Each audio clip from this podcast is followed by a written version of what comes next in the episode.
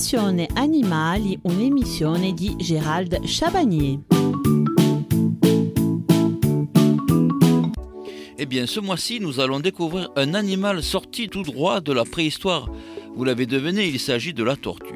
En détenir une confère une grande responsabilité à son propriétaire. Elle requiert un espace important car elle ne pourra pas vivre l'intégralité de sa vie dans un terrarium ou dans un parc abrité dans une pièce du domicile.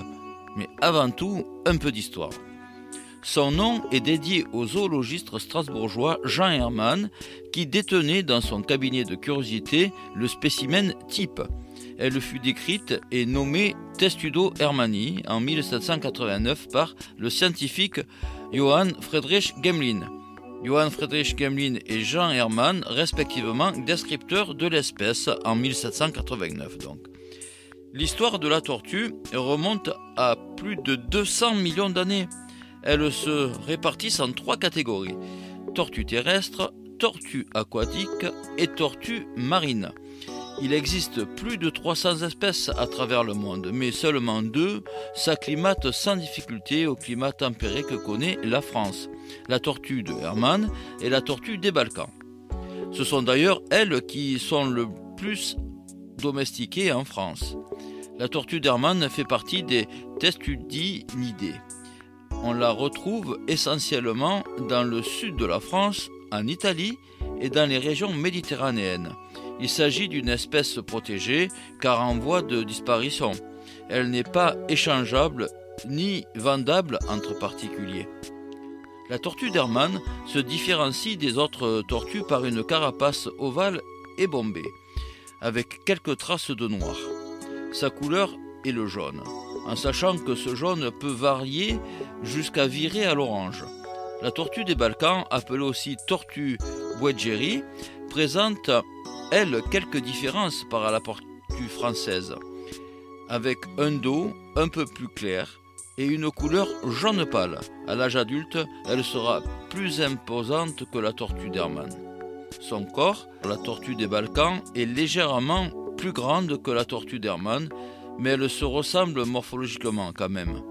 Alors comment peut-on reconnaître le mâle de la femelle? Le sexage des tortues d'Hermann est impossible avant 5 ans. Pour les tortues en captivité, donc bien nourries, il est possible de déterminer le sexe avec certitude vers l'âge de 8 ans. Deux critères sont particulièrement faciles pour différencier si votre tortue est un mâle ou une femelle. Il faudra regarder le plastron de la tortue. Alors le plastron, c'est la partie ventrale de la carapace. Le, plastron est plat chez la femelle, tandis que chez le mâle, il est concave, ce qui lui est utile pendant la reproduction pour le chevauchement de la femelle, souvent spectaculaire d'ailleurs. Ainsi que la queue de la tortue. La queue chez le mâle est deux fois plus longue et plus épaisse que la queue de la femelle. Le comportement de la tortue d'Hermann est similaire aux autres tortues terrestres.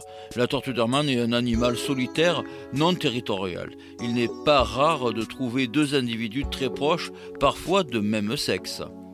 La tortue adopte des comportements passifs et défense en rétractant la tête et ses membres dans la carapace. Elle peut tenter de fuir, notamment lorsqu'elle se trouve dans des milieux denses.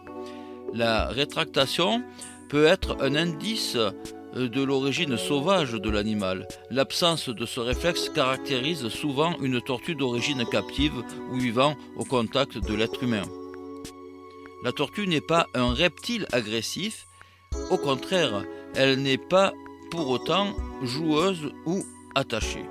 En effet, elle n'éprouvera aucune sensation d'être prise par son propriétaire si ce n'est de la peur. Elle peut également mordre et la douleur peut être vive.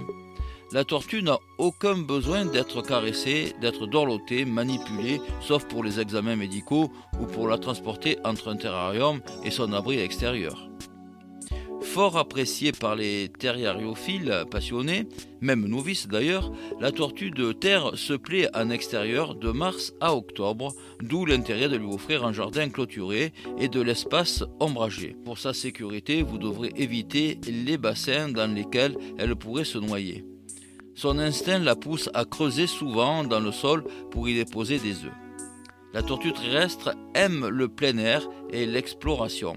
Cela dit, un terrarium est indispensable, en verre de préférence car il restitue de la chaleur facilement, nonobstant un chauffage nécessaire à son bien-être. L'hibernation débute entre fin octobre et début mars.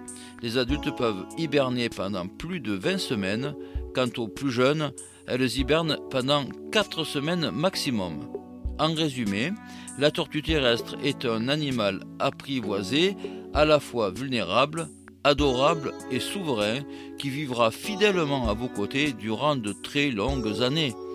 Cette première partie sur le sujet consacré à la tortue est terminée. Je vous donne donc rendez-vous mercredi à 14h15 pour la seconde partie de cette émission.